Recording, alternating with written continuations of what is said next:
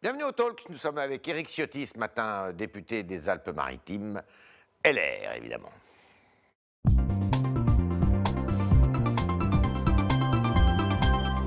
Éric Ciotti, bonjour. Bonjour.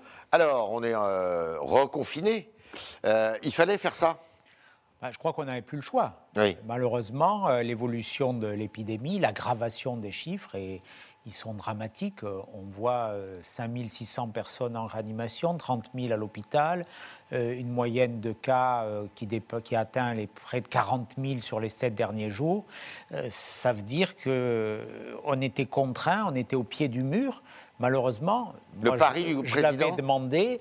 euh, cette décision, je pense qu'elle aurait dû être prise en janvier. Le Ah oui. président. Vous, vous étiez Bien hostile à, Bah, moi, j'ai- à la je- décision du président, ou Bien enfin, sûr, à l'option je, du je président. pense que non seulement c'est une erreur, mais une faute. Une faute. Il, il a refusé de suivre euh, l'avis du Conseil scientifique, l'avis euh, de tous les, les experts sérieux. Oui. Il a refusé de prendre en compte les modélisations qui, ont, qui avaient très précisément euh, prévu euh, ce qui allait se passer. Mais Et on a économique continue. oui, mais ça a été un choix, ça a été un pari. Ce pari, il est, il est perdu. Oui. Il a été perdu. Et quand euh, Emmanuel Macron nous dit on a gagné du temps, Oui. euh, moi je dis on en a perdu parce que lundi, euh, Londres va réouvrir, euh, va retourner à une vie euh, pas totalement normale, mais euh, les pubs vont réouvrir. On voit que beaucoup de pays euh, approchent une activité qui ressemble à ce qu'on attend, ce qu'on espère, et nous, au contraire, on va vers le pic de la crise. On n'y est pas encore, donc on a perdu du temps et on a perdu des vies aussi, parce que derrière, il y a des vies humaines. Vous diriez que la France, pourtant, si on regarde les chiffres, on prend la Grande-Bretagne, la France, l'Allemagne, la Belgique, l'Italie, tout le monde est un peu dans le même, euh, je dirais, dans le, mê- à mettre dans le, dans le, dans le même sac. Quoi. C'est, me- aucun pays ne se dégage vraiment. ça ne me réjouit pas de comparer avec Ouais. les plus mauvais élèves de la classe. Ouais. Euh, moi, ce que je regarde, c'est les pays qui ont réussi dans le monde. Mais qui? Notamment ceux, euh, ceux d'Asie, euh, l'Australie, la Nouvelle-Zélande, Ouais. la, Corée, la Corée du Sud, qui ont eu des stratégies zéro Covid. Alors, Vous, vous étiez favorable à cette oui, stratégie moi zéro j'étais favorable à une stratégie, mais qui, j'en conviens, passait avec un vaccin, une vaccination massive. Ouais. Et comme on n'avait pas les doses du fait du déficit de la commande européenne Ouais. et du fait qu'on se soit soumis euh, uniquement à cette commande européenne, il ne restait plus qu'une technique archaïque. Mais euh, au début, euh, ces pays, qu'ont-ils fait? Ils ont isolé dès qu'il y avait l'apparition de cas. Ils ont tracé euh, les cas, les cas contacts avec des technologies euh, innovantes. Et puis, ils ont procédé à des confinements euh, localisés, massifs, ce qui fait que la circulation du virus a été totalement endiguée. Nous, on a une stratégie de stop and go depuis un an et demi. On lâche, on resserre. Emmanuel Macron a totalement changé de stratégie Ouais. en janvier, puisque au départ, il était plutôt sur un critère qui faisait primer le sanitaire. Ensuite, il a fait primer d'autres critères. Et on voit malheureusement les conséquences. Oui, c'est, euh, pour répondre à votre question, quelque part, c'est un peu l'échec de, de l'Occident. Et dans l'Occident, c'est un échec encore plus fort euh, de l'Europe. Une Europe prisonnière de, de la lenteur de ses choix, de sa bureaucratie, de sa technocratie. On a laissé des technocrates européens négocier les contrats d'acquisition des vaccins. Il y a eu on voit, ministres. hein. on Il y a voit une ministre le française qui est allée Oui, euh, négocier. tardivement, Oui. tardivement, on voit les résultats. Oui. Euh, regardez ce qui s'est fait aux États-Unis, regardez ce qui s'est fait en Grande-Bretagne, avec une task force, avec un monsieur vaccin qui a eu euh, toute l'attitude, euh, c'était une femme en l'occurrence en Grande-Bretagne, pour, euh, pour négocier. Et euh, au final, aujourd'hui, quasiment un Britannique sur deux est vacciné, 47%. Oui. Nous, on est à peine à 13%. Donc c'est un retard, c'est un retard dramatique. Excès Mais- de bureaucratie. oui, excès de bureaucratie et, et manque d'anticipation, manque de commande politique aussi, parce que voilà, il y a des pays qui, euh, la Grande-Bretagne a échoué sur au début, Ouais. ils ont laissé le virus circuler. Un peu volontairement. C'est hein. volontairement. C'était un pari, il a été perdu. Euh, Ils l'ont fait au début, nous on le fait maintenant. C'est Ouais. ce qu'a fait Emmanuel Macron euh, euh, depuis, euh, depuis janvier. Euh, mais regardez, si on fait le, bilan de cette crise, elle est malheureusement, et j'espère qu'on va vite en sortir, mais elle n'est malheureusement toujours pas terminée. On a échoué sur les équipements de protection, on n'avait pas anticipé une crise. On a échoué sur, les tests, on a échoué, je le disais, sur le, traçage mmh. des, cas, on a échoué sur l'achat des vaccins, on a échoué sur la logistique des vaccins, parce que même quand on a eu des doses de vaccins, on ne les a pas diffusées suffisamment rapidement. On a échoué surtout aussi sur la capacité hospitalière, parce que ça, c'est un échec dramatique. On a le même nombre de lits de réanimation, un an après, on a le sentiment qu'on n'a pas du tout tiré euh, les leçons de, la crise qui nous a frappés. Aujourd'hui, on est à 5600 personnes en réanimation avec des conséquences dramatiques sur la déprogrammation mmh. de tous les actes médicaux. Le professeur Axel Kahn, le président de la Ligue euh, contre, le contre, le cancer, évoquait 13 000 décès supplémentaires du fait des retards dans le traitement des cancers. C'est terrifiant. Alors, il y a des élections néanmoins dans ce contexte-là, normalement, hein. deuxième quinzaine du mois de juin. Je le souhaite. Vous, le souhaitez, vous souhaitez leur maintien. La plupart des familles politiques le souhaitent d'ailleurs pour les régionales. Euh, est-ce que vous êtes sur la même longueur d'onde que Renaud Muselier, le président de la région Sud, puisque c'est comme ça qu'il veut qu'on l'appelle, qui dit Écoutez, moi, euh, pas question que je fasse alliance avec LREM, c'est à eux qui éventuellement, euh, qu'il revient de s'aligner sur euh, le programme qui est le nôtre. Bien sûr.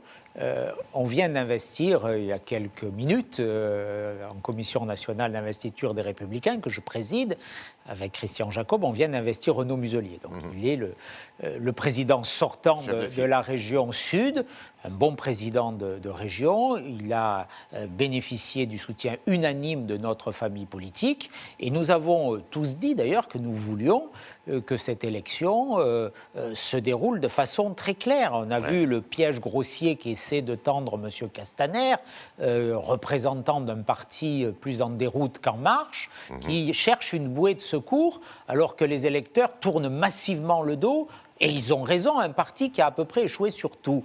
Donc euh, on ne va pas tomber dans ce piège grossier, et c'est ce que nous avons le dit. Le mot d'ordre, c'est vrai pour toutes les régions? Bien sûr, bien sûr. Euh, moi je suis, et je l'ai toujours été, je l'ai été en 2017, mmh. c'était plus difficile. J'ai toujours été pour une ligne droite claire. Euh, la confusion, elle nous conduit à l'aventure. Voilà. Aujourd'hui, qu'est-ce que nous disons? Ce pouvoir a échoué on parlait de sa gestion chaotique et catastrophique de la crise sanitaire, mais euh, on pourrait euh, avoir le même bilan sur la sécurité, euh, avec des chiffres qui se dégradent tous les jours, sur l'immigration, où on a franchi des, des records, sur l'économie, où on n'a pas fait les réformes structurelles, je parle avant la crise, nécessaires. Donc pourquoi s'allier avec un pouvoir qui a échoué et que nous combattons? Moi, je suis pour les idées claires et pour des idées simples. C'est ça la crédibilité de la parole publique. Quand il y a confusion, eh, eh bien, on ne sait pas où on finit. C'est euh, le cas aussi pour l'élection présidentielle, c'est-à-dire que bien sûr. vous aurez un candidat. Est-ce que ce candidat, il pourrait être euh, extérieur au parti Les Républicains? Est-ce que ça pourrait être M. Bertrand? Bah, Est-ce que ça pourrait être M. Philippe aussi, si jamais il se déclarait? Monsieur Philippe, euh, pour moi, il ne fait pas partie de notre famille politique. D'accord, il ne fait Monsieur, plus partie. Monsieur Philippe, il a rejoint Emmanuel Macron. Euh, il a été euh, l'artisan de la politique qui a conduit à ses échecs, puisqu'il a été euh, Premier ministre jusqu'en juin 2020. Mmh. Dire que tout le, bilan que je dressais il y a quelques instants, c'est aussi le sien. C'est aussi, le, aussi, et c'est peut-être d'abord le sien. Donc, Édouard Philippe, c'est le problème d'Emmanuel Macron. Xavier Bertrand Je dirais qu'ils règlent leurs problèmes entre eux. Moi, ce n'est pas mon souci et je considère que ce n'est pas notre, notre questionnement. Euh, après une élection présidentielle, c'est la rencontre d'un homme, d'une femme, mhm. euh, avec le peuple de France. Mhm. Je suis gaulliste et j'ai une lecture gaulienne de la Constitution. Donc euh, notre parti, notre famille politique soutiendra un candidat. Mais pour moi, il n'est pas obligatoire qu'il soit encarté. Aujourd'hui, en tout cas, Xavier Bertrand, pour moi, fait partie de notre famille politique. Il s'en est éloigné à un moment, euh, je crois qu'il s'en rapproche aujourd'hui. Euh, en tout cas, pour moi, ce n'est pas un obstacle. Après, il peut y avoir naturellement d'autres candidats. Et pour répondre vraiment à votre question, bien sûr qu'il faut qu'il y ait un candidat euh, soutenu par les républicains. et d'abord parce que c'est nécessaire pour la France, parce que j'ai la faiblesse de penser que nos idées sont aujourd'hui au, au cœur euh, de ce qui est nécessaire pour redresser le pays. D'ailleurs, euh, regardez ce qui se passe. Marine Le Pen euh, se rapproche, elle se centrise. Comment vous allez choisir Et Emmanuel Macron se droitise. Donc ça veut dire que c'est nous vers, lequel, vers les idées desquelles tout le monde converge. Donc, pourquoi on n'aurait pas de candidat Si on n'a pas de candidat, on disparaît. Donc, moi, je ne veux pas disparaître. Comment on le trouve, ce candidat Renaud Muselier dit Moi, je suis hostile euh, pour prendre toujours quelqu'un régional de l'étape comme vous, je suis hostile à des primaires. Vous, c'est pareil? Je ne suis pas. Euh, j'ai pas une position aussi tranchée, mais je ne suis pas fanatique de ces primaires parce que euh, je crains aujourd'hui les, les, primaires de 2016 euh, elles avaient suscité une grande adhésion, 4,5 millions et demi d'électeurs. Je ne suis pas sûr aujourd'hui qu'on rencontre le même succès. Donc il y a le modèle de la primaire de la droite de 2016, il y a le modèle de la primaire de la gauche qui a conduit à Benoît Hamon. Donc attention euh, à jouer aux apprentis sorciers. Moi, j'espère et je crois que cette rencontre entre un homme, une femme, et le peuple de France va, se, faire. Nos idées, oui, je pense. Nos idées elles sont majoritaires dans le pays. Euh, beaucoup de Français, une immense majorité, refusent le match qu'essaient de rejouer Emmanuel Macron et Marine Le Pen. Alors, si Donc il y a une alternative, nos idées sont majoritaires, il faut une incarnation. Allez, un peu d'espoir. Alors il y, a, il y, a plusieurs candidats, euh, je dirais, euh, qui ne euh, sont pas encore déclarés, mais bon, en dehors de M. Bertrand qui s'est déclaré, il y a Mme Pécresse, il y a M. peut-être Vauquier, il y a M. Retailleau, euh, il y a M. Barnier. Quel est celui qui aurait votre faveur? Moi, aujourd'hui, je ne répondrai pas à votre, à votre question. D'abord, je, je, veux porter aucune, aucune attaque. Ce sont tous des personnalités de qualité qui ont un parcours, qui ont géré des grandes collectivités avec, avec succès, qui euh, ont représenté la France avec, avec honneur. Donc euh, voilà, je pense qu'aujourd'hui, rentrer dans ce choix, c'est déjà faire des faire Vous, vous ne serez pas candidat à la candidature? Non, euh, moi je ne me situe pas dans, dans, cette, dans cette perspective. voilà, mais moi je contribuerai à faire en sorte que la droite républicaine dont les idées sont majoritaires, ne soit pas euh, mise à l'écart du, débat et porte l'espérance euh, d'une alternance. La France a besoin d'une alternance. Mhm. Emmanuel Macron a échoué. Il a échoué gravement pour le pays. Il a affaibli le pays. Est-ce que vous regrettez, Donc il faut une alternative. Est-ce que vous regrettez que Nicolas Sarkozy ne puisse pas se représenter? Bah, je ne sais pas s'il ne peut pas se représenter, mais en tout cas. Euh, il y a appel, c'est vrai, de sa il, il incarnait euh, et il incarne toujours pour moi euh, une référence et une, espérance. Nous, verrons bien, mais en tout cas, Nicolas Sarkozy, parce qu'il a été et l'histoire le montre de plus en plus, un grand président de la République est une voix qui, porte et qui compte. Alors, il y a un, un, projet de loi qui a fait couler beaucoup d'encre aussi, qui a été voté d'ailleurs à l'Assemblée nationale, c'est le projet de loi sur le respect des principes républicains, dit séparatisme. Euh, il est au Sénat, il est parti au Sénat, et au Sénat, la droite sénatoriale a musclé ce texte, notamment sur l'interdiction du burkini dans les piscines, notamment sur euh, le port de voile par les accompagnatrices, en l'occurrence euh, des sorties scolaires. Vous êtes en phase avec ça. Comment ça va se terminer cette Bien sûr, le, Sénat a fait ce qu'on aurait, ce que j'aurais rêvé faire à l'Assemblée nationale tous ces amendements qui viennent d'être adoptés par le Sénat, et je salue le courage des, sénateurs qui les ont portés, euh, je les avais défendus à l'Assemblée nationale. Ils ont été tous rejetés systématiquement, euh, de façon monolithique, par M. Darmanin et par euh, les députés En Marche.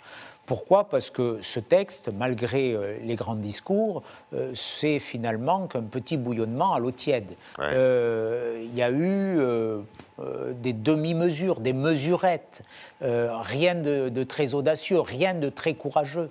Euh, on n'a même pas osé parler d'islamisme. Le mmh. mot ne figure pas dans, dans, le projet de loi du gouvernement tellement on avait peur de, cette audace de s'attaquer à l'islamisme. Aurait pu être retoqué par le Conseil constitutionnel, néanmoins. Pourquoi hein. on fait un texte mmh. Parce que l'islamisme est une idéologie à l'égal du nazisme qui menace la survie de notre civilisation.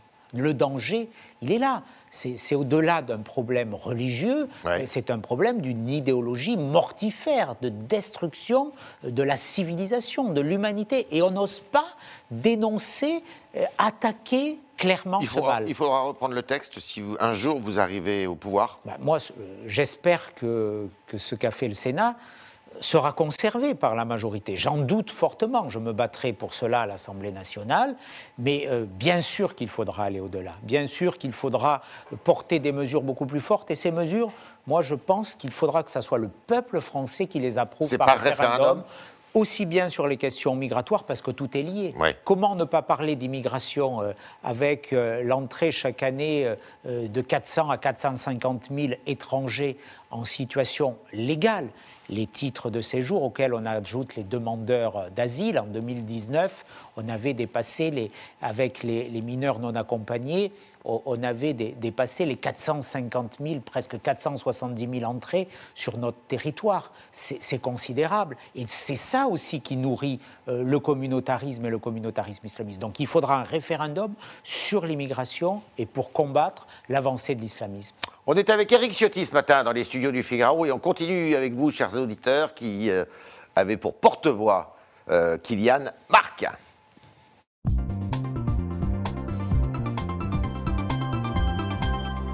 Bonjour Kylian. Bonjour Yves, bonjour Monsieur Ciotti. On commence avec une question de Jaber. Pouvez-vous nous donner des nouvelles des vallées sinistrées des Alpes-Maritimes Ça va mieux, ça va mieux. La reconstruction est en, est en cours. Les collectivités locales ont fait un travail considérable, le département des Alpes-Maritimes, la métropole, mais aujourd'hui, on a besoin d'argent. Oui. Et d'ailleurs, avec le président du département, Charles Ginesi, on a écrit euh, à l'occasion des six mois de, de cette catastrophe terrifiante au président de la République. Euh, Emmanuel Macron était venu le, le 7 octobre dernier, quelques jours après la tempête. Il avait promis des plusieurs centaines de millions Oui, d'euros d'aide. ça comme ça, oui. Pour l'instant, on, a reçu- pour l'instant, on a reçu 26 millions d'euros. Si je compte bien, je ne crois pas que ça fait plusieurs centaines. Donc, on a lancé une espèce de SOS au président de la République pour que la parole présidentielle soit respectée. Là encore, on parlait de technocratie, de bureaucratie. Aujourd'hui, on, on se perd dans des dossiers de plus en plus complexes, dans des procédures. Et finalement, ce sont que les collectivités qui, qui payent. C'est le mal français. C'est Alain Perfit qui avait écrit ce, ce livre euh, formidable, très anticipateur, mais on est au cœur de ce mal français et on le vit dans la paralysie de l'État à décider. Autre question. On poursuit avec euh, Micha sur le Figaro.fr. Êtes-vous pour ou contre le maintien de l'hommage à Napoléon, malgré ceux qui n'en veulent pas? Pour, mille fois pour, Oui. Euh, je, je trouve tellement dérisoire ces débats où on veut effacer ce qui a fait la grandeur, la fierté de la France. L'épopée napoléonienne, c'est une des plus belles pages de, de l'histoire de, de France. Il y a des zones d'ombre Elle a des zones d'ombre il, il peut y avoir euh, bien sûr des, des zones d'ombre, mais ne jugeons pas cette période avec nos critères euh, actuels. Moi, je, je suis un peu las de, de ces donneurs de, de leçons, de morale. Euh, un maire de Poitiers qui interdit aux jeunes de rêver euh, de l'aviation, euh, le maire de Bordeaux qui veut interdire les sapins de, de Noël. Arrêtons avec cette ces Khmer verts, ces ayatollahs euh, qui veulent nous dire ce qu'on doit manger, ce qu'on doit penser, qui veulent réécrire l'hi- l'histoire. Euh, Ouais. Soyons fiers d'être français, arrêtons de, de nous culpabiliser, de nous battre la coulpe en Il faut permanence. célébrer, Mais bien commémorer sûr, plus exactement. mais bien, mais bien il sûr, de la mort. bien sûr. Autrement, euh, de- autrement, on de va, Napoléon. autrement, on va disparaître à force d'écouter ces, ces balivernes. Autre question. Euh, Vous soutenez l'utilisation du vaccin russe Sputnik V. Euh, Dominique, sur le Figaro.fr, aimerait votre avis. Selon vous, la réticence à l'utiliser est-elle réellement purement politique? Moi, je suis pour euh, la vaccination massive et rapide. Voilà. De Si- tout le monde, hein. Si on est, euh, bah, euh, je pense qu'il faut un caractère euh, volontaire.